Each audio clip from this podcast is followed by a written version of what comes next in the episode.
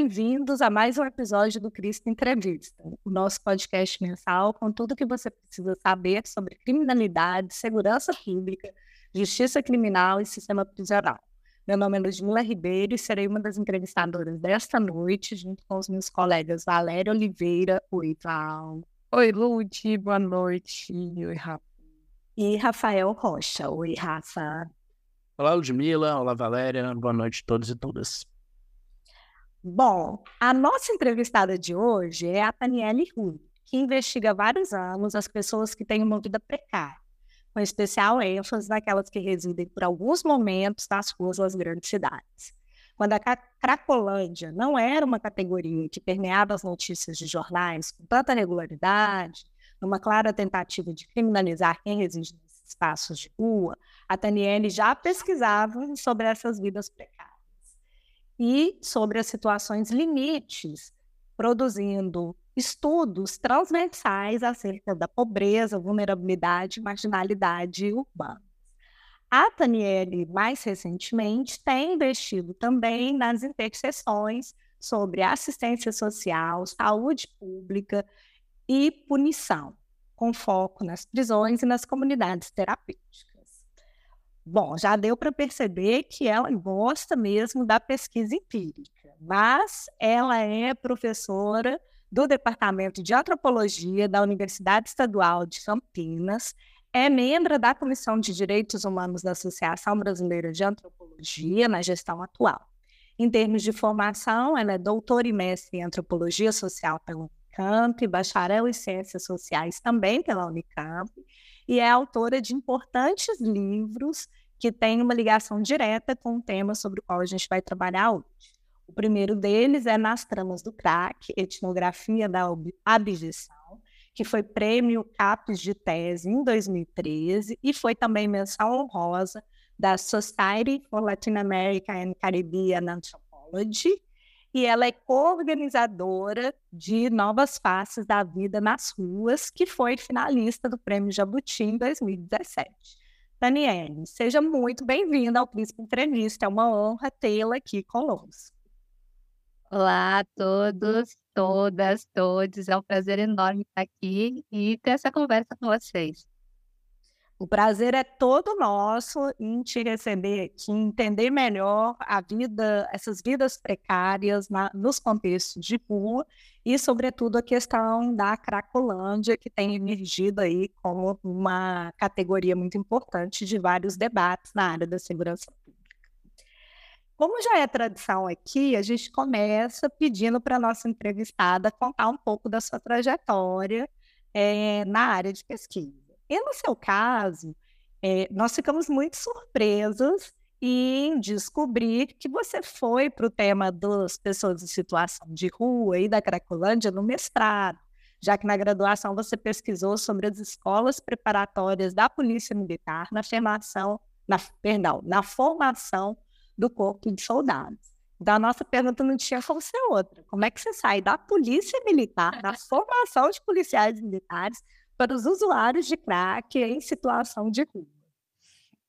Essa é uma história, enfim, que eu considero interessante, Ludmilla, mas que eu acho que tem a ver também com algumas questões, né? A gente está estudando segurança pública, né? E também, enfim, as forças das ordens, e ao contrário, né? Aqueles que são criminalizados também pelas forças das ordens, é, a gente vai se colocando. É, a minha experiência de graduação, né, eu, eu, queria citar, porque, na verdade, eu começo antes, eu começo na ciência política, então eu vou para antropologia depois, num projeto é, de um professor que estava querendo estudar as nascentes guardas municipais. Então, a minha primeira exercício científica foi sobre guardas municipais, e, enfim, um pouco o que era ainda o surgimento, isso era nos 2000, então era todo o debate em torno das nascentes guardas municipais, né? Que a gente estava começando a acompanhar, entender o que elas eram. É, e era, claro, um debate ainda muito teórico, né? E depois, enfim, eu comecei com esse tema, mas já sabia e já gostava muito das disciplinas de antropologia. Eu fui para a polícia um pouco porque eu queria fazer etnografia. E, enfim, né, aqui na Unicamp tinha o oitavo batalhão da Polícia Militar, que foi um espaço que me abriu, assim, um pouco por essas conversas, e eu fui estudar é, a formação desses soldados, que na verdade é um batalhão que oferece formação para vários, né, vários policiais aqui no estado de São Paulo, que estão no, no interior, né, do chamado interior de São Paulo. Então, foi aí que eu comecei a fazer etnografia, né, fazendo etnografia da polícia. E foi muito, muito legal essa experiência, né, porque eu nunca tive uma autorização formal da polícia para fazer etnografia. Só que me ensinaram que etnografia a gente faz fazendo, né? Então eu meio que passava lá toda semana para perguntar se saiu autorização para assistir aula, para conversar com os policiais, se eu de fato ia poder fazer aquela pesquisa. Essa autorização nunca saiu, é, de fato, mas acho que os policiais me vendo muito jovenzinha, novinha, chegando, tentando fazer pesquisa, eles ficaram com dó de mim. E eles começaram a fazer pesquisa para mim. Foi muito interessante, porque eles começaram a catalogar as coisas nos cursos de formação, e na hora que eu vi, eu já estava ali meio na rotina burocrática administrativa, né? E depois participando das aulas de formação, eu tenho, assim, um carinho por esse trabalho, que eu acho que de fato me ensinou as dificuldades de fazer etnografia, né? E naquela época, o que os policiais me diziam é que isso era um curso, né? Mas que ser polícia de verdade era só na prática. Assim. Então, eles estavam num momento que eles estavam aprendendo a ser policiais, mas com um grande desejo, né? E com a ideia de que polícia mesmo, né? É só quando eles iriam para a rua, assim. Então, era um, um momento ali que, enfim, eu acho que já são várias questões, né? Sobre a ideia do que é ser policial, do que é à rua, de onde é que, de fato, faz, né, o trabalho e a formação, porque é uma formação que também se aprende na prática, né, e, e fazendo, estando na rua. Então, enfim, isso foi um projeto com a PESP, né, e, enfim, eu gostei muito de ter feito e eu aprendi muito sobre isso. Mas eu acho que tem uma coisa, não sei se no podcast, como a gente pode comentar, que é é, e que eu acho que talvez tenha me orientado a mudar de tema aí para as populações mais marginalizadas, assim, que é um pouco como naquela época, eu falando aí de 2000, e, no início dos anos 2000, né, até 2005, mais ou menos, é, certa parte de uma esquerda universitária via aquilo que era o estudo sobre polícia, né? E, e é difícil, assim, porque eu acho que é um debate muito difícil até hoje, assim, né? Que é como, como os acadêmicos veem o estudo da polícia, né? Então, era uma ideia de que a polícia, a gente precisava denunciar e não compreender, né? E, na verdade, o que é importante é compreender as ações policiais, né? Ao invés de só denunciá-las. E eu fiquei, assim, muito jovem também, eu fiquei um pouco com isso na cabeça, né? Se o estudo da polícia é, era ou não uma coisa interessante, ou era um projeto ou não a ser levado a sério pelas ciências sociais. Que coisa maluca, né? E depois a gente vai mudando é, um pouco as percepções, né? E daí eu achei que o estudo sobre rua, assim, poderia ser mais interessante, né? Enfim, poderia é, ser mais aceito também no ambiente acadêmico eu acho que já, né, antecipando aí hoje, que eu acho que tem também, né, um estudo das ciências sociais mais centrado nas populações marginais e menos nos grupos de poder, assim, né? Então, acho que tem coisas dessa minha transição aí que passam por essas questões mais gerais e sobre o que é aquilo que é ou eu entendia como as ciências sociais naquele momento, né? E mais paralelo a isso, né, enquanto eu também estava descobrindo aí meus caminhos, eu, eu participava já de um grupo de extensão né, da universidade, e esse grupo de extensão fazia atividades com crianças e adolescentes que estavam em situação de rua, né? Então, eu comecei também a ter uma experiência empírica e de um engajamento que passava, né, pelo, pelo contato com crianças e adolescentes em situação de rua, e eu falo que ali também foi minha maior formação política, né? Era também todo um contexto, minha formação política também com o próprio ECA, né? Pela defesa dos direitos das crianças e adolescentes, participando de conselhos da cidade, um pouco por essas eh, discussões, né? E aí foi um caminho mesmo que eu fui traçando, né? De estar na rua, de estar em dúvida sobre as minhas questões, o que, que era fazer ciências sociais naquele momento, o que, que poderia ser um, um, estudo, né? Que pudesse ser considerado mais acolhido. Enfim, daí eu começo a pesquisar também rua, né? E estando na rua, o que mais me marca, na verdade, ainda um pouco nessas dúvidas, porque eu entro no mestrado com um projeto para continuar estudando a polícia, é, mas aí eu também estava com esse outro projeto em paralelo, é, e eu acompanho um menino que eu já tinha muita ligação né, na rua, indo para uma comunidade terapêutica, né? Eu acho que o que mais impactante, assim, na, na minha decisão, né, de, de estudar, sei lá, drogas de modo mais geral, passa por uma visita a uma comunidade terapêutica num dia de visita, né, que é um dia que é bastante emocional, assim, porque as pessoas estão recebendo, né, seus familiares, seus conhecidos, tem toda uma ritualização ali é, dessa atividade e aquilo me impacta muito, assim, é um estranhamento muito radical e me faz entender que tipo de lugar é esse, né? Também era um início de estudo sobre as comunidades terapêuticas. Ali em 2006, elas não estavam no centro do debate é, contemporâneo ainda sobre drogas, não era um foco muito grande ali de tensionamento dos movimentos é, naquele momento, mas elas, eu fico muito estranhada assim, com aquilo tudo que eu vejo. E aí eu decido que eu vou fazer um mestrado sobre isso, né? Sobre como é que as pessoas que estavam na rua concebiam drogas e como é que as drogas eram concebidas ali nas comunidades terapêuticas, né? É só depois, né, quando eu decido que eu vou amadurecer um pouco essas questões, que eu vou para São Paulo, que eu começo a estudar é, as discussões né, mais relacionadas a crack. O crack estava aparecendo também na cena pública brasileira, 2008, 2009, né? Estava ficando muito marcante, começa toda uma concepção, né, de que se o Brasil estaria ou não vivendo uma epidemia, né, do consumo de crack. Eu estava um pouco ali nesse turbilhão de coisas, né? E aí eu direciono a minha questão pro, pro, pro crack. É uma trajetória muito interessante, né, TNL, que passa por vários pontos, vários atores que são centrais hoje, né, no debate público sobre segurança no Brasil, principalmente em São Paulo, né? questão, enfim, das câmaras corporais, da, cracolândia, né, que, enfim, a chamada cracolândia que não sai é, do, do, debate público há muito tempo, mas tem agora com as medidas do prefeito, do governador, tem se tornado uma, é, um ponto frequente de, de conflitos, de violências. E a gente queria discutir um pouco, né, se, se é possível dizer até desse lugar de quem muitas vezes é provocado, né, para falar sobre a Cracolândia, enfim, mas que é, carece de uma pesquisa empírica como a sua, né, super consistente, se, é, se na sua pesquisa você identifica, assim, especificidades, né, das pessoas que estão em situação de rua para uso do crack, é, sobretudo na Cracolândia, porque a gente sabe que ali, né, as, as cenas chamadas de Cracolândia, cenas de uso, são, enfim, você tem muitas coisas, muitas pessoas misturadas, muitas situações misturadas ali. Isso é possível, né? Distinguir as pessoas que estão na rua pelo uso do crack é, pra, das pessoas que estão para, enfim, por outros motivos, né? Estão nessa situação precária, mas por, por outros atravessamentos aí da, da sua trajetória.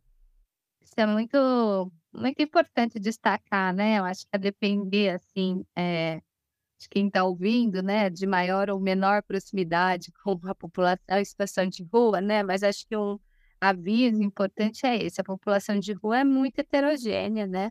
Muito heterogênea, né? É, e eu acho que talvez um dos livros que mais me ensinou isso é, foi o da Simone Frangella, que chama Corpos Urbanos Errantes, né? E, e ela, inclusive, falava, né? A diferença daquela pessoa que está na rua, mas que dorme em albergue todas as noites, né? A, a diferença daquela que vai para a rua, mas tem um, um lugar para onde ela voltar, né? Quem está mais comprometido, né, com, com, com, questões mesmo como você está me colocando aqui, né, com uso de álcool, né, com uso de drogas, né, e aí vai um pouco se desorganizando, não consegue, né, romper com, com essa desorganização, né, questões muito complicadas também ligadas à própria a própria questão de saúde mental, né? Porque às vezes tem, tem um comprometimento grande mesmo mental, né? Que às vezes a, própria, a gente nunca tem um, tem um ditado sobre rua que fala, né? Você não sabe se é a rua que leva à loucura, a loucura leva à rua, né? Fica nessa circularidade, assim como em variadas situações. E tem as pessoas que têm recursos, né? Que conseguem voltar depois de um tempo, que, né? É aquelas que já estão na rua há muito tempo, que constituem famílias, que constituem relações então, a rua é muito heterogênea, né? E por isso que no campo das políticas públicas também se fala muito sobre entender essa heterogeneidade da rua é importante para pensar quais caminhos, né, é, possíveis aí, enfim, quem é mais velho, quem é mais novo, quem tem filhos, quem não tem filhos, né, são profissões, não tem, então assim, são caminhos, né, histórias muito distintas, né, é difícil homogeneizar a população tá, em situação de rua. E daí, claro, né, chega um momento, parece que o debate em torno do crack coloniza, eu falo que ele coloniza o debate sobre rua, né? Hoje é meio que também muito difícil, né, você falar em população de rua sem falar em uso de drogas, né? O que eu acho que é uma, enfim, é uma crueldade, né, com como se tornou o debate sobre rua, né? Porque você deixa de falar em coisas muito importantes, né, como ausência de trabalho, ausência de moradia, ausência de garantias é, sociais mínimas, né? E coloca a questão dos de drogas como faltando, né? É, o debate sobre população em situação de rua. Então, acho que isso é muito problemático, né, de um ponto de vista do discurso, mas eu também entendo que você também falando empiricamente, né? E aí, dá para saber quem está usando crack, quem não está usando crack, como é que essas coisas. Eu também fui aprendendo que as pessoas fazem diferenciações internas, né?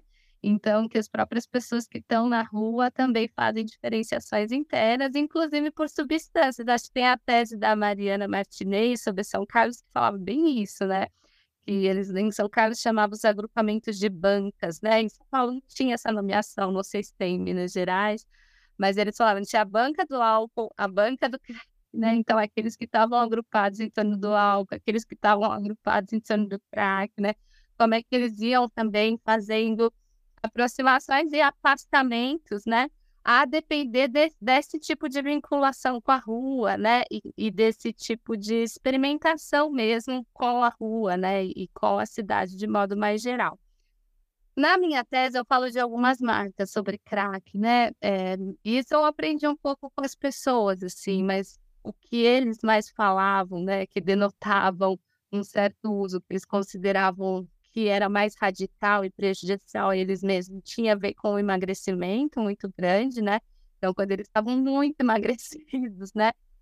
Eles tentavam, de alguma forma, reverter essa condição, inclusive, às vezes, indo para clínicas para engordar um pouco, para não ficar parecendo, né? Aquele usuário é, muito radical, né? Então, o emagrecimento era uma coisa que eles estavam atentos o tempo inteiro, né? Não podia estar magro demais, porque denotava, de certa forma, né, o que o consumo estava sendo é, muito excessivo. Mas também tinha marcas específicas do próprio consumo de crack, né? Enfim, dentes amarelados, a boca toda rachada, a mão toda rachada. Eu conheci um sujeito que eu conto nesse capítulo, né? Que ele passava o dia lixando o dedo, né? Porque ele não queria que quando ele pedisse dinheiro para as pessoas que estavam no semáforo, né? elas vissem que aquele era um dedo de quem consumia crack, né? Então, aquele dedo que estava amarelado, desfolado, ele tentava tirar é, aquele tipo de marca, né? Acho que são marcas minúsculas, assim, mas que da perspectiva do sujeito são muito importantes, né? Para reconhecerem como é que eles estão pensando a própria dignidade, né? E a própria... E a própria concepção de que, olha, estou indo muito, né? Estou me, me descuidando muito, eu preciso dar um jeito de, de estabelecer alguns limites para isso, né? Mas assim, é, enfim, não sei se eu respondo essa pergunta, né, com todas essas questões que eu fui colocando aqui, ou que eu coloco novas questões, né? É, mas eu acho que é importante também dizer que as pessoas que estão nessas cenas de consumo de crack, elas não estão nessas cenas só pelo consumo de crack, né? Então talvez é, isso seja importante, né? Elas também ficam ali muito tempo porque elas vão desenvolvendo relações umas com as outras, né? Inclusive relações de apoio mútuo, assim, em situações é, que são muito difíceis, né? E, enfim, no meio disso elas consomem crack, né? E no meio das tantas outras coisas que elas fazem na rua, às vezes tem o o consumo de crack, assim, né? Então, enfim, acho importante deixar essas coisas. Se tiver mais alguma coisa que eu poderia falar sobre esse tópico, você me fala, tá? Não, a gente já aprendeu bastante com isso. E, e, é, inclusive, são essas estratégias dos próprios, das próprias pessoas a respeito do modo como elas, considerando o modo como elas vão ser interpretadas, né? Eu acho que tem uma coisa muito rica da análise do que acontece nas ruas, é justamente observar essas estratégias né, de proteção, de algum nível de preservação, de garantia de um pouco mais de segurança para esse espaço. E é sempre bom te ouvir falar sobre isso. Um outro tema que também é muito interessante e que você é a pessoa mais indicada para falar a respeito é sobre isso que nos Estados Unidos é conhecido como porta giratória entre rua e prisão. É, que essa porta ela é mediada pelo consumo de drogas nos espaços urbanos, nos, nas cenas de uso. É, como que essa problemática se coloca, por exemplo, em São Paulo, onde a gente tem uma cena muito grande, muito conhecida, mas de uma maneira geral, é, nas grandes cidades do Brasil, onde existe também essa, essa associação? Ah, Valéria, essa, essa questão é muito legal e para mim é muito viva, assim, uma conversa que eu tive com um colega, né, que também, enfim, tem um trabalho brilhante sobre esse tema, que é o Fábio Malar, né, e foi com quem eu produzi é, um artigo mais refletido, né, nessa questão, vocês estão chamando de porta giratória, né, que é o debate, a gente chamou de cadeia ping-pong, porque era um termo das próprias pessoas, elas falavam assim, olha, eu tô num ritmo que eu entro e saio da prisão, assim, né, eu fico meio ping-pong, indo vindo, né, minha vida tá um pouco... E aí a gente usou esse termo êmico, acho que para dar conta de uma mesma realidade, né? Que é esse contínuo entre rua e prisão, né? E essa passagem muito rápida pela prisão, retorno à rua e volta para a prisão, né? O que coloca questões tanto para a rua quanto para a prisão. E, e, eu lembro que quando a gente começou a conversar sobre isso, eu estava na rua, né? Eu estava na, na Cracolândia e o Fábio começou a fazer um trabalho no interior das unidades prisionais, né? Ele trabalha em Pinheiros na época e ele falou: Nossa, eu tô vendo muita gente da Cracolândia né, né, né, nessas unidades prisionais. Então, eu, aí depois ele começou a ir para os HCTPs, tinha gente da Cracolândia também, né, que estava na rua. E foi aí que a gente começou é, fazer uma reflexão sobre isso, né, e tentar entender. Do ponto de vista das ruas, assim, o que acontecia muito eram em contextos de grandes operações policiais, né, e a gente, inclusive, pega alguns processos em que o juiz diz que parece prisão no atacado, né? que é o termo que ele usa, né? Nossa, foi feita uma prisão no atacado, porque pegava 30 pessoas e botava todas, né?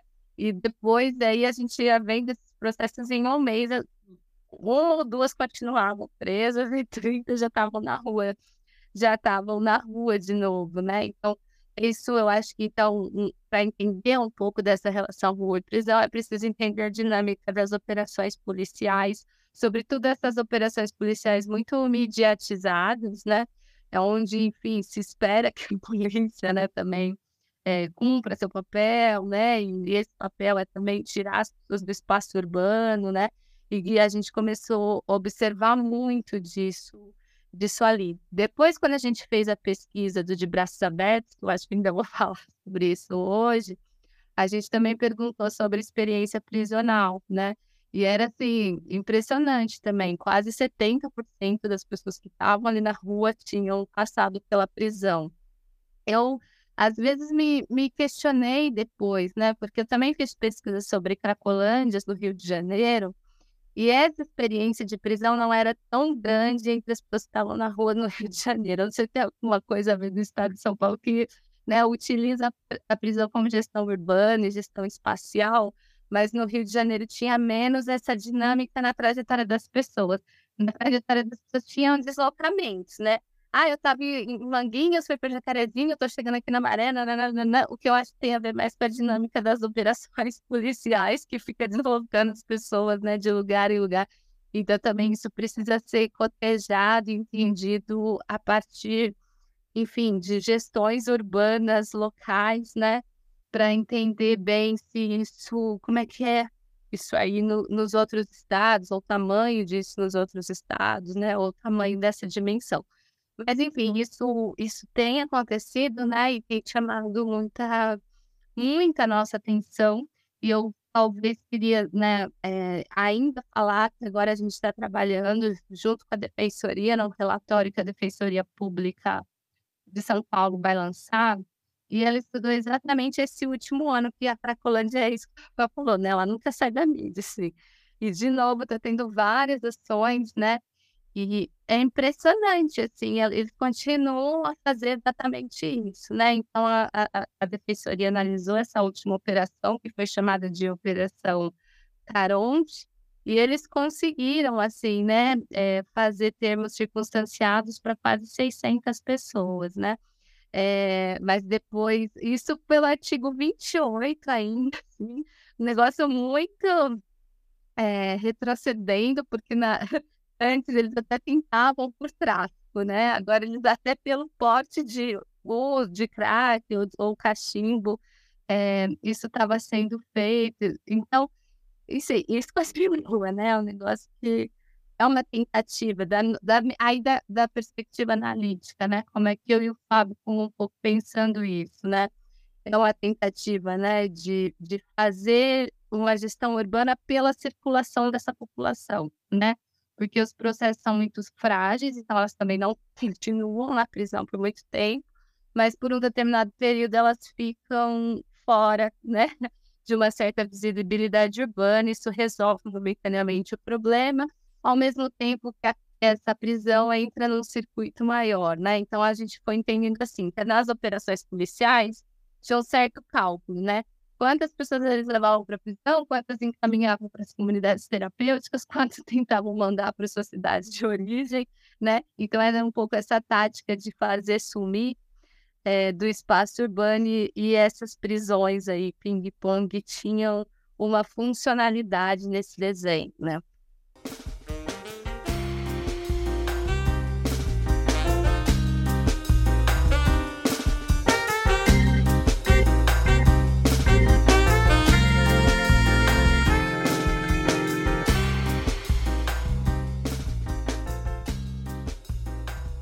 Continuando nesse tema, Taniele, como é que é que aparece a questão da saúde pública? A discussão da lei de drogas era dar um atendimento mais na lógica da saúde pública, com isso prender o traficante. Você está contando para a gente é que essas pessoas que sempre foram usuárias, primeiro elas eram enquadradas como traficantes, agora elas são enquadradas como usuários. Mas e aí, essa entrada dentro do sistema de saúde, tem acolhimento, ou é também uma lógica de prisão, instituição, internação de pessoas com problemas de saúde? Como é que isso se coloca dentro desse movi dessa movimentação ping-pong que você está contando? É esse grande paradoxo, né, da lei de drogas, né, Ludmilla? Acho que, enfim, várias pessoas falam sobre isso, né? Acho que o trabalho do Marcelo Campos, nesse sentido, é bem exemplar, assim, dessa dinâmica que você está descrevendo e disso, né, que se achava né, teria uma pena mais branda, pra, não teria pena, né? É, tem, enfim, é uma é, para usuários, e, e, mas teria uma mão mais dura para o tráfico, né? E de um lado ela tanto encarcerou mais gente por tráfico de drogas, né? Quanto criou esse limbo sobre a figura dos usuários. Então, é uma legislação com a qual a gente ainda tem muito a ver, né? No sentido de, de melhorar, reestruturar. E acho que tem um ponto ali, que, sobretudo na Cracolândia recentemente voltou também, era a ideia da, da justiça terapêutica, né? Que as pessoas poderiam, era, era um pouco isso que eles estavam tentando fazer recentemente, né? Que pelo porte também as pessoas seriam encaminhadas para tratamento, para atenção, né? E, e, enfim, isso volta aí com uma força que a gente não imaginava, porque, né? Isso nem estava sendo mais colocado em questão e a gente está voltando. Então, é, várias coisas super complicadas ali, né? Que eu acho que tem a ver com essa, enfim, com essa necessidade de repensar a lei de drogas, é, a lei de drogas vigente, né? E por outro lado, assim, aí eu acho que o do crack, ela, ela também é um paradoxo, sim, porque ao mesmo tempo, né, em todo o debate da, da epidemia, ela também pressionou a criação de muitas políticas, né, entre elas as políticas de saúde pública, porque se você pega o que era a RAPS antes desse debate sobre crack, a RAPS, que é a rede de atenção né, psicossocial para quem para quem está ouvindo, né, ela, ela nasce um pouco junto com o debate público em torno da questão do que fazer né, com as pessoas que estão nas ruas ou em torno daqueles debates de internação compulsória, né? Que tinha é, bastante naquele período, ela é também uma resposta política, né? Então é, é, interessante, assim, porque eu acho que a gente vai vendo, né, ao mesmo tempo, tensões, mas também a própria articulação e fortalecimento da rede de atenção psicossocial em torno do campo das drogas, é, aí no geral, né? Criando hoje uma das militâncias que eu considero, enfim, que eu acompanho, né? Muito de perto, muito forte, né? E muito potente aí, é, no sentido de tentar pensar também ações, né? Que não sejam ações punitivas, mas que também não sejam ações pautadas exclusivamente na ideia de abstinência, né? De que as pessoas têm que parar o consumo de drogas. Então, enfim, acho que tem muitas ideias mais interessantes aí. E, e, é um pouco desse bojo, desse bojo mais recente, né? É, então, enfim, eu não sei exatamente, né, como você quer que eu puxe, aí não sei o que falar, tirar, pode ter não Como é que você quer que eu puxe essa discussão, né? um pouco para a gente pensar também, acho que aí no campo da saúde pública, né? Os tensionamentos que se fazem entre os modelos terapêuticos, né? É, relacionados à questão das drogas, né? Eu acho que tem, enfim, um debate grande aí sobre abstinência ou redução de danos, né? É, e uma defesa, né, da redução de danos e também uma defesa da, dos instrumentos de saúde, aí saúde pública mesmo, assim, do, daquilo que é uma rede pública, né, de atenção em torno da, da questão é, do de drogas. Eu acho que a gente ainda é, tudo isso é muito recente, né? Quando a gente pensa aí, eu, eu acho recente, 10 anos, né, para a estruturação de, de um sistema de políticas. 10 anos não, né? Porque é um momento de consolidação de cinco anos de várias questões e depois já um desmonte que vem com golpe, Bolsonaro, né? É, então, assim, é um, é um debate, e eu, eu, eu falo isso porque a gente estava trabalhando numa pesquisa para tentar entender políticas mesmo, que já aconteceram na cidade de São Paulo sobre álcool e outras drogas, e a gente ficou com essa questão, porque tem muitos debates né, que a gente faz no campo teórico, no campo da militância, mas ao mesmo tempo, como é que a gente implementa de fato uma política sobre drogas nas cidades? Então, a gente vai vendo que mesmo em termos de experiência política, né, quais são as, as, as experiências que teve, né? Isso a gente ainda está tateando, né? É, variadas A gente ficava com essa pergunta: tem que ter uma pasta específica para álcool e drogas no organograma das políticas municipais? Ou alguém que é um secretário que está junto ali com o governo, com o prefeito, seria a pessoa que coordenaria o de... sabe? Então tem coisas assim que é como operacionalizar uma política de, de álcool e drogas, que ao mesmo tempo vai articular saúde, habitação, que vai articular cultura, é, que são tentativas, né? E desenhos aí. Eu acho que, claro, né, todo debate já faz avançar, né? E também algumas experiências já faz avançar, mas ainda tem muita coisa para se testar nesse campo, assim em termos de possibilidades mesmo de operacionalização de uma política sobre drogas nas cidades brasileiras. Não, e isso que você está dizendo sobre pensar, né, reunir um grupo que está pensando qual é a melhor estratégia de intervenção é algo muito. É, é, é um feliz encontro. E eu espero e torço que esteja dando bons frutos, porque eu sinto falta dessa reflexão sobre quais são as consequências do que a gente pauta hoje na política pública amanhã em várias áreas. Nesse campo, então, a própria lei de drogas, em alguma medida, é, é, é um resultado, assim, né? Parece um, um, efeito não esperado em alguma medida, né? É, é... E nessa área também, que... Não, queria só que muitas das vezes as comunidades terapêuticas vêm com uma lógica religiosa, né? Então, ou uhum. seja, ainda tem toda essa questão de abstinência, mas não apenas abstinência do ponto de vista da perda da substância, mas abstinência combinada com várias outras abstinências em razão do caráter religioso. Sim, dos atores políticos, elas são, a gente escreveu no, no, no texto, na, na que eu fiz com o Maurício Flores sobre as comunidades terapêuticas, que elas são assim, atores hoje centrais da produção das políticas de drogas nas cidades, né? Elas estão em todos os conselhos municipais, né? Então elas ocupam os espaços, né?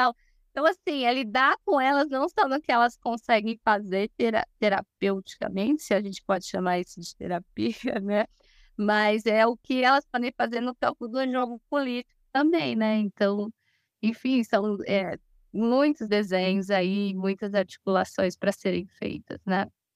É isso, a gente pensa que elas foram trazidas em alguma medida pela própria política pública, né, pelo Estado de alguma forma, não trazidas totalmente, a presença incentivada, né, por meio de recursos e tudo mais. Mais importante fica esse trabalho de refletir sobre qual a política que queremos. E por isso olhar para alguma iniciativa que parece ter sido, é, ou, ou, em alguma medida, ter tido bons resultados, como Braços Abertos, é algo que ensina bastante para nós. E você conhece bem de perto. E a gente queria te ouvir falar um pouquinho aí sobre como foi essa iniciativa, essa política foi implementada no, no, no, município de São Paulo, na capital, é, quando o Haddad era prefeito, é, como que isso funcionou, como é que foi essa experiência, é, como foi o trabalho de vocês também como, como pesquisadores na época em que Braços Abertos estava em andamento. Você sabe que eu sou mais entusiasta dos Braços Abertos hoje, assim, porque eu acho que é isso que a gente está conversando, sabe? É, entender o que ele fez, mesmo, o que ele conseguiu fazer, e ao mesmo tempo, quando ele acabou, o que foi destruído, é um negócio assim muito desesperador, né? Quando a gente tem em perspectiva assim as diferenças do que poderia ser, né? Do que poderia ter sido e do que virou assim. Então eu vou contar, eu vou contar essa história de lá, mas eu já quero contar coisas é, mais do presente, né? O de Braços Abertos ele surge em 2013 quando o Haddad assume a prefeitura né, de São Paulo, e já nesse esforço né, de conversar com as pessoas, de entender as, o que, que as pessoas ali queriam, e há expressamente um desejo né, de que elas queriam trabalho, de que elas queriam moradia, né, que isso seria importante é, para né, a reorganização aí da vida dela. Então, ele já nasce assim, né, e já nasce com esse grande guarda-chuva, assim. Então, ele oferece vaga, né, em alguns hotéis da, da região e depois ele se expande para os outros hotéis, porque ele tem variados momentos. E também oferecia, né, um, um dinheiro é, que estava né, condicionado a um trabalho específico no primeiro momento e depois é, isso também foi sendo aprimorado, né, porque o trabalho foi mudando. E daí a ideia era essa, que era uma ideia também, eu acho que importante aí, que é descobrir e eu falo que tudo foi descoberto ali, de braços abertos mesmo, né? A ideia da baixa exigência, né? Uma política pública que não impunha condicionalidades, né? Então, as pessoas não seriam tratadas ou teriam acompanhamento médico e de saúde se participassem do programa, mas a participação no programa, o conhecimento da rede de assistência, o conhecimento da rede de saúde, poderia né, encaminhá-las a buscar é, esses serviços de saúde, esses serviços de assistência social, eles não eram condicionados, né? Você tem que fazer alguma coisa nessa área. Eu já acho isso brilhante quando eu vejo isso é, em perspectiva, né? É claro que a operacionalização, é isso, né, que a gente está conversando, é uma política pública que estava tendo uma ideia muito original e ao mesmo tempo testando essa ideia na prática, né? E na prática, claro, né, enfim, enfrentou várias dificuldades, né, é, mas é, eu hoje, né, eu participei recentemente de uma banca que tentou acompanhar o que aconteceu com essas pessoas, né, porque quando a Haddad sai da prefeitura, né, o, o, o, prefeito seguinte, que é o João Dória, ele declara que o de braços abertos acabaria, né? Então, há uma estratégia de, deliberada de acabar com esse programa. Então, um programa que estava sendo aprimorado, conhecido, testado, ele já, né, na gestão seguinte, ele passa né, a, a não existir. Algumas pessoas continuam em hotéis, mas é toda uma política de desinvestimento desses hotéis a ponto desses hotéis minguarem, né? E essa tese narra, narra muito bem esse processo de fechamento, né? E hotéis que tinham, assim, 100 pessoas, no, no ano que a coisa vai acabar, tinha 30 pessoas para 18 pessoas. Então, já tinha um processo inicial, né, de desmonte é, de todas essas questões. A pessoa tem que acompanhar onde estão esses sujeitos, né? Muitos foram encaminhados para grandes albergues, né? E aí, claro, né, uma pessoa que estava com uma casa, com um quarto montado, que tinha seus pertences é colocado no bed, não vai dar certo, né? Obviamente, depois ele encontrou muitas das pessoas na rua de novo, né? Então é um desastre, assim, do ponto de vista de pensar que, né, a pessoa estava tendo, né, uma oportunidade, uma possibilidade aí de fazer sua vida, de ter suas coisas, de se autocuidar, e isso acaba junto com o fim é, de uma gestão política, assim, né? Mas além disso, hoje, né, quando eu vejo de braços abertos, assim, e eu, eu eh, também conversei muito com muitos funcionários. O ano passado, junto com a defensoria, nesse trabalho, a gente conversou com muitos funcionários, né, para tentar entender como é estava a questão no local, como é que foi essa transição entre gestões municipais, né? E os funcionários falavam que o que era mais importante, né, é, do de braços abertos era, primeiro, a possibilidade de que todo mundo era chamado para questão do, do, da, questão de drogas e para a questão da Cracolândia. Então, assim, primeiro foi um projeto que articulou muitas secretarias, né? Tinha a Secretaria de Trabalho, de Habitação, de Cultura, de Educação, Saúde, Assistência Social, Segurança Urbana, né? Então, todo mundo, os, os funcionários falavam isso, né? A gente é, tinha reuniões em que todas as secretarias eram chamadas, né, a ter que atuar sobre a questão. Isso morreu. A gente também tinha encontros onde a gente conseguia articular, né, os serviços que a gente estava fazendo, as pessoas que a gente estava acompanhando, né? Então, se a saúde estava acompanhando o sujeito, a assistência social também, elas trocavam informações, acabou, né? Então, é, assim, o que mais eu vejo também de muito importante, né, no de braços abertos, é que não tratou, né, a questão do uso de drogas só com uma questão que teria a ver com saúde ou com assistência social, mas chamou muita gente para fazer alguma ação é, sobre o tema e, ao mesmo tempo, tinha uma interlocução muito forte, né, da rede toda é, em torno do assunto, em torno das pessoas, né, e isso, assim, para mim, depois de ouvir os funcionários, né, isso foi o que mais acabou e é o que mais entristece, assim. E nos últimos anos, o que a gente vê é menos gente do Estado na rua, né? Muito mais ativistas e tal, mas, assim, gente que estava trabalhando no Estado, operando política, é, isso vai minguando, assim, e é muito impressionante quando acaba, né? Por outro lado, eu conversei com com uma pessoa que também trabalhou nessa política e ela fala, ela fala assim, eu acho que hoje não tem mais política de drogas sem DBA. É como se o DBA, e o que foi de braços abertos, ele também implantasse, germinasse essa ideia, né? De que, por exemplo, trabalho e moradia são questões fundamentais, né? E uma política séria sobre droga tem que enfrentar essas questões, né? Eu acho que quando estava mais enquadrado seja no campo da saúde, da assistência ou da justiça, essas outras temáticas não apareceriam e o de braços abertos foi fez tudo isso aparecer, né? E assim, acho que não já está um pouco aí no horizonte das ações, né? Ao mesmo tempo que revela a complexidade da questão, porque aí volta na primeira pergunta do Rafael, né? Não é só uma questão que tem a ver com o consumo de crack, né? Mas que tem a ver com uma série de outras questões sociais, né? Inclusive a falta de casa, né? E a falta de possibilidade de trabalho aí é, para pensar essas vidas todas. E Daniele, quando eu, enfim, eu não morava em São Paulo na época do de Braço Aberto, mas quando eu comecei a me apropriar do programa, achei muito revolucionário. Depois escutei, né, uma antiga gestora do, do programa dizendo disso, né, assim, de que é uma aposta, inclusive, na pessoa que não vai tirar ela dali, vai mandar ela para outro município, mandar ela para o interior, que é muito essa lógica, inclusive hoje o próprio governador fala, né? Vamos é, botar as pessoas, elas querem trabalho, vão trabalhar numa.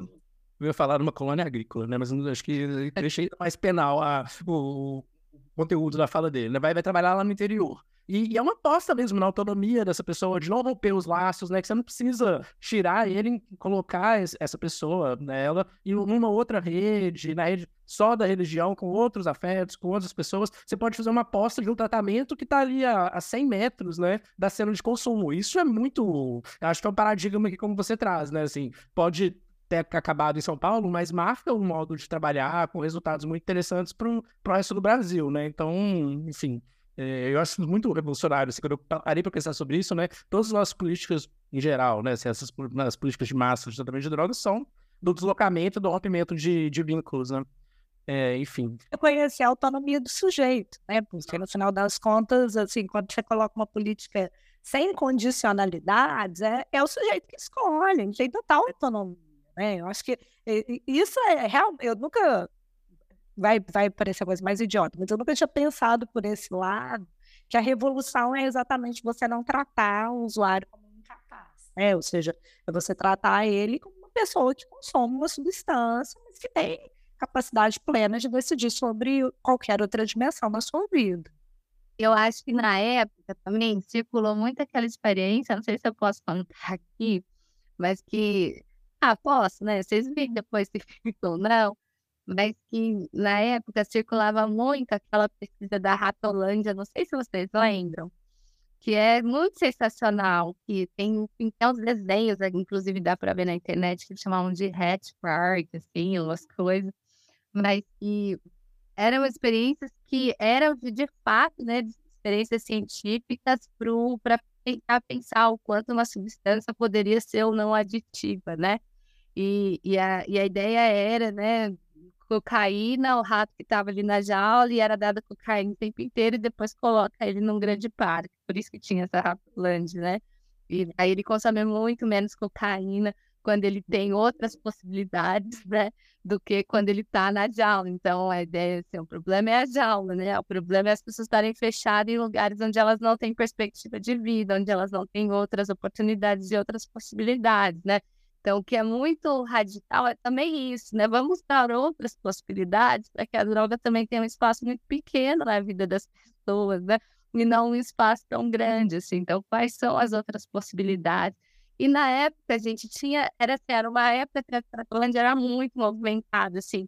Tinha coletivos culturais que estavam lá fazendo oficina de arte, né, que estavam fazendo oficina de cinema, tinha bloco de carnaval, tinha, né, tinha muitas ações, e de fato, quando a gente fez a pesquisa, as pessoas falaram mesmo, né, que começaram a consumir muito pouco. Tinha gente que consumia quase 20 pedras por dia, estava consumindo quatro, sabe? No, em nível assim, porque assim, muita coisa estava acontecendo é, na vida, os hotéis eram movimentados, tinham vários funcionários, então dava para as pessoas conversarem, né? Pensarem em estratégia.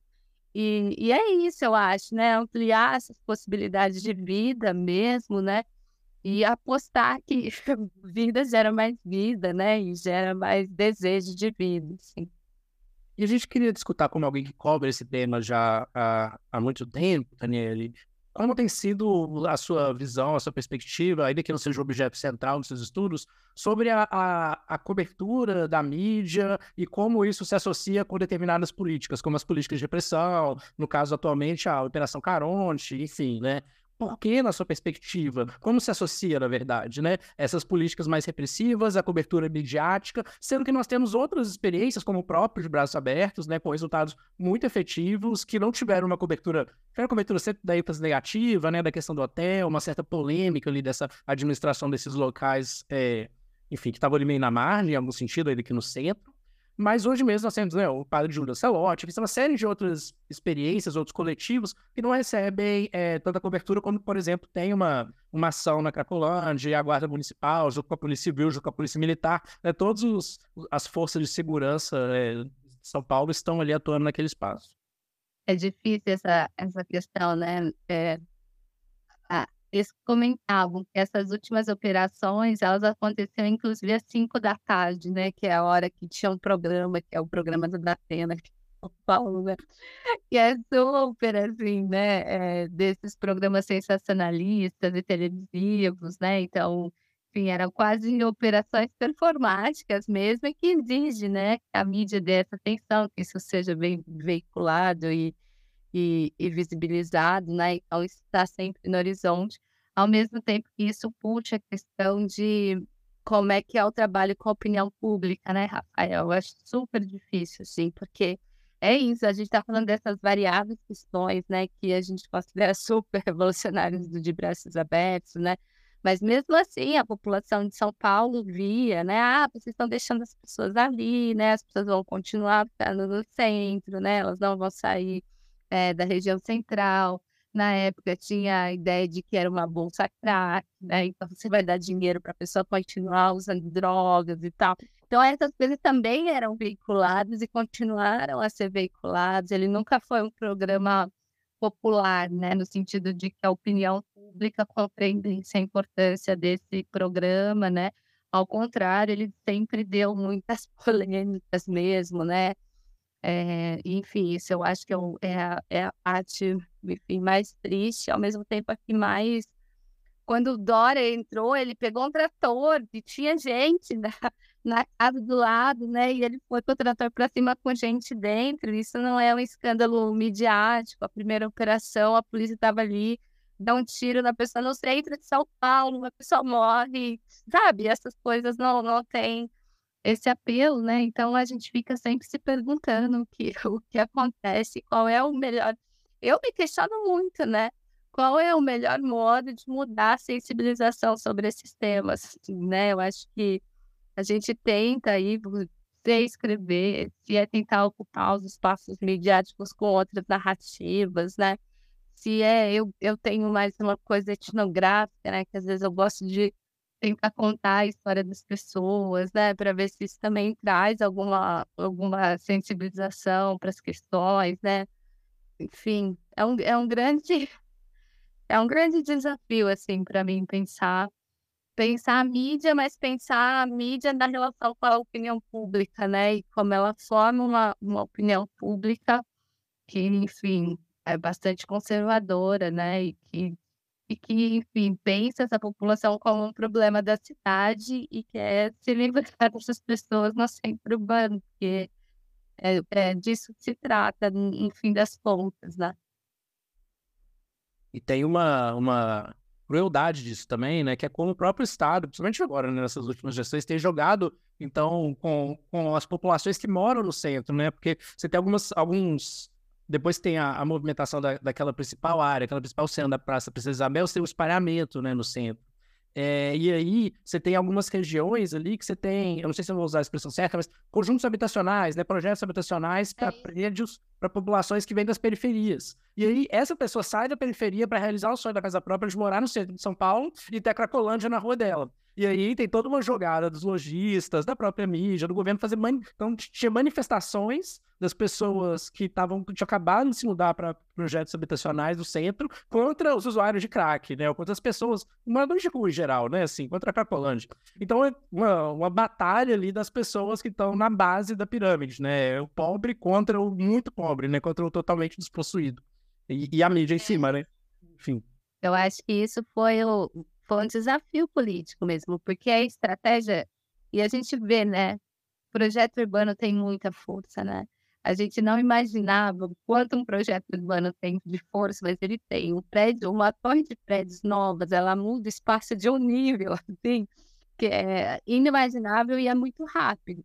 Então, o Dória não estava mais dando atenção para atendimento mais para as pessoas, mas ele construiu um prédio ali de um modo muito rápido e fez isso, né? Era um prédio de habitação popular, com pessoas que estavam já cadastradas há muito tempo na fila, né? E que vão morar nessas áreas, né? Então, cria esse impasse mesmo que você está colocando.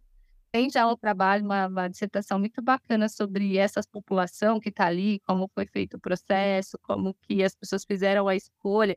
E muitas delas sabiam que estavam indo para a região da Cracolândia, mas estavam indo morar no centro, né? E assim, entre estar tá morando na periferia e estar tá morando ali naquela região, eu estou indo para o centro, né? O centro, é, a, uma casa é sempre seu endereço, né? Já diziam os arquitetos, assim.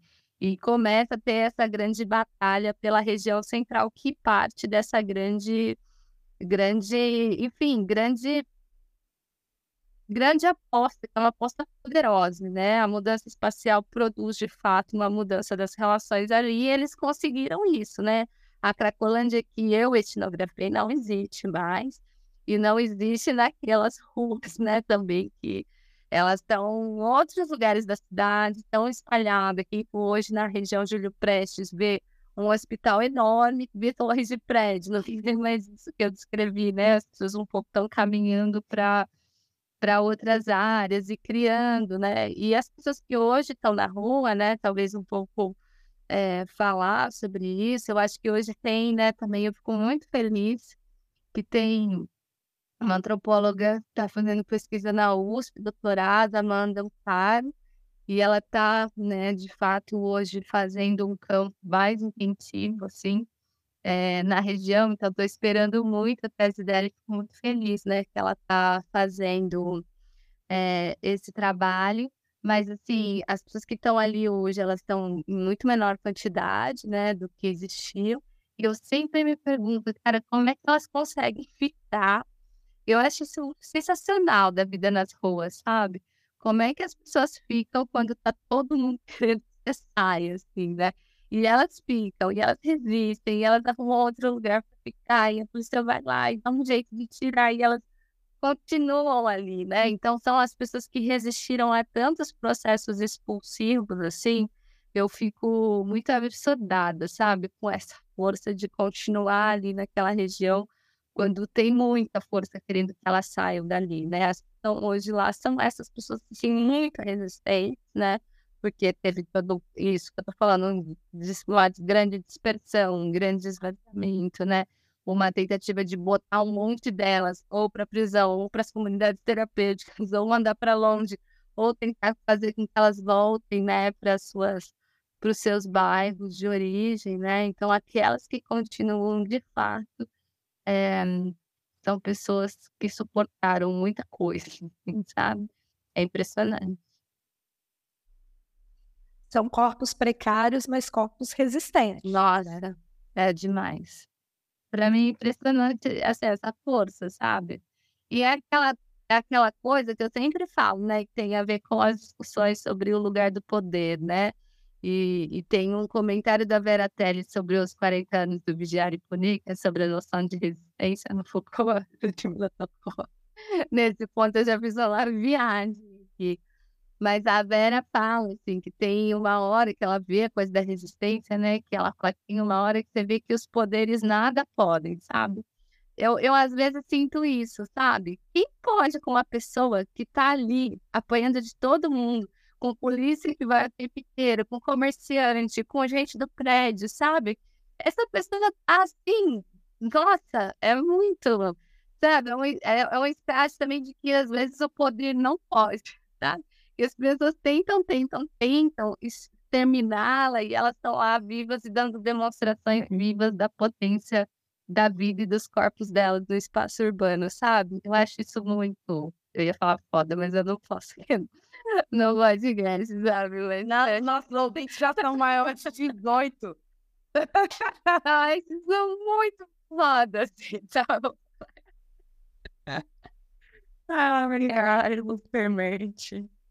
Mas mostra o espaço de criatividade, né? Mesmo com todo esse de controle, né? Assim, tem uma situação também, eu falo que isso, eu também li numa, eh, numa numa tese que era uma médica do consultório de rua e que a, e que a mulher, assim, entra em trabalho de parto, só que ela tá usando crack. Daí o pessoal do SAMU fica louco, né? Porque vai transportar essa mulher, só que essa mulher tá na cena de droga.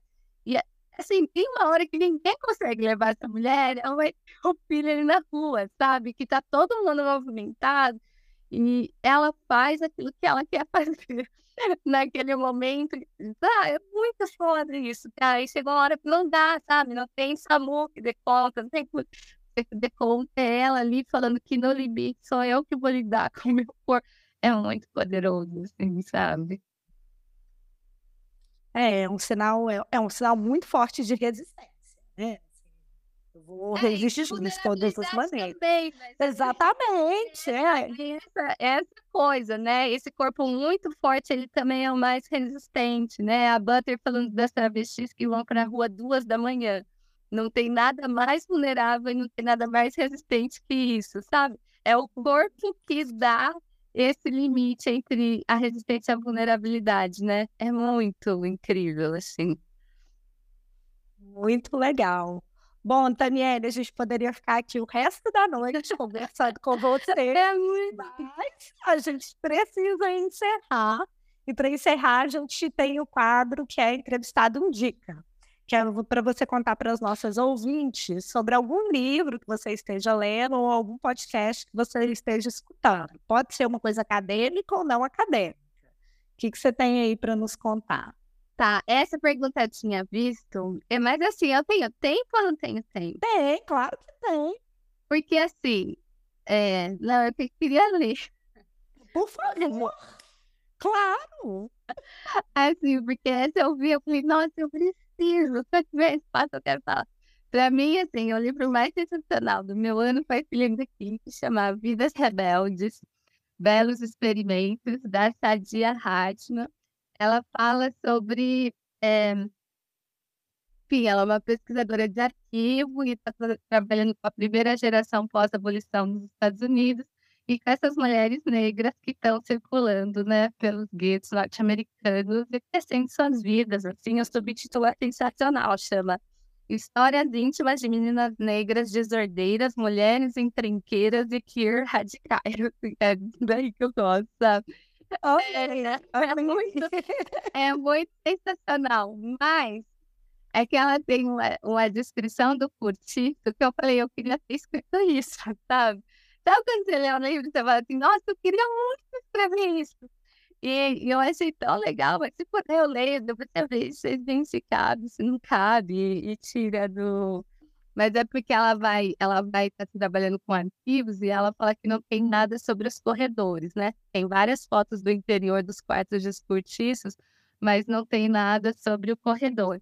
E daí a descrição dela de corredor sensacional, assim, que acho que tem tudo a ver com isso que ela fala. O corredor fornece refúgio para o primeiro beijo de língua, é um lugar para você se divertir com os amigos, para fofoca e para fazer intriga.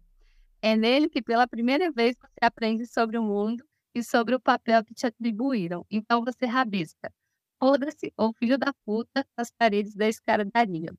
É no corredor que as autoridades afixam as leis do cortiço e as regras do conjunto habitacional, e as diretrizes poderiam dizer: negro, nem se deu o trabalho de tentar viver.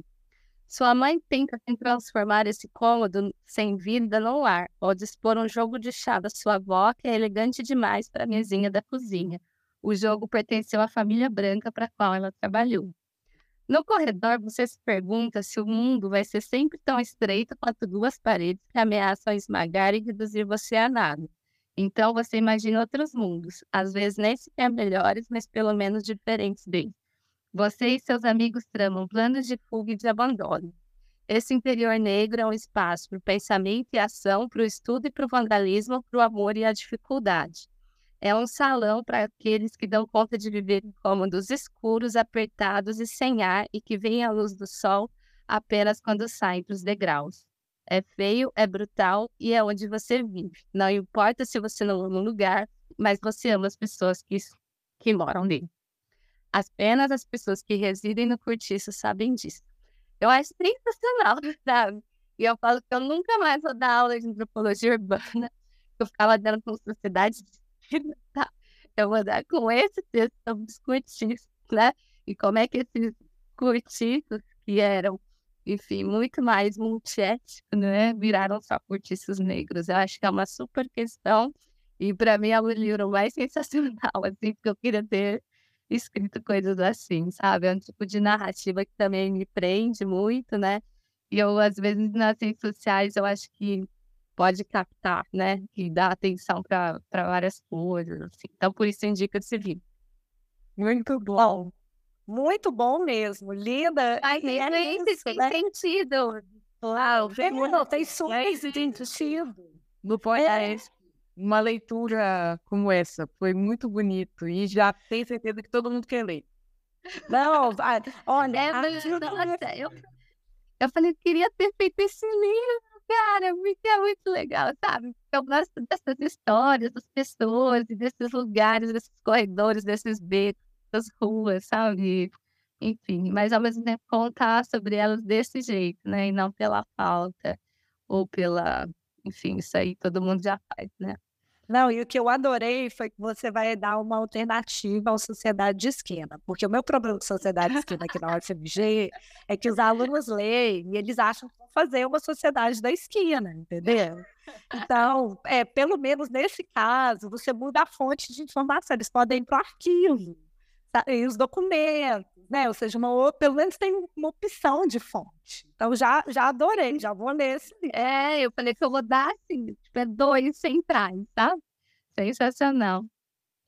Bom, Daniela, então, muito obrigada pela sua participação no Crispo Entrevista, assim, foi uma entrevista maravilhosa. Ai, gente, espero ter contribuído, falo muito rápido, né? Mas acho que... Não, Não, foi excelente. foi excelente, excelente. E a sua informação com a pesquisa é completa. Isso A gente também já quer fazer pesquisa sobre o tema. muito. É muito... Ai, Exatamente. que bom. Mas Foi muito legal mesmo. E vamos fazer outras trocas aí. Vamos. Com certeza.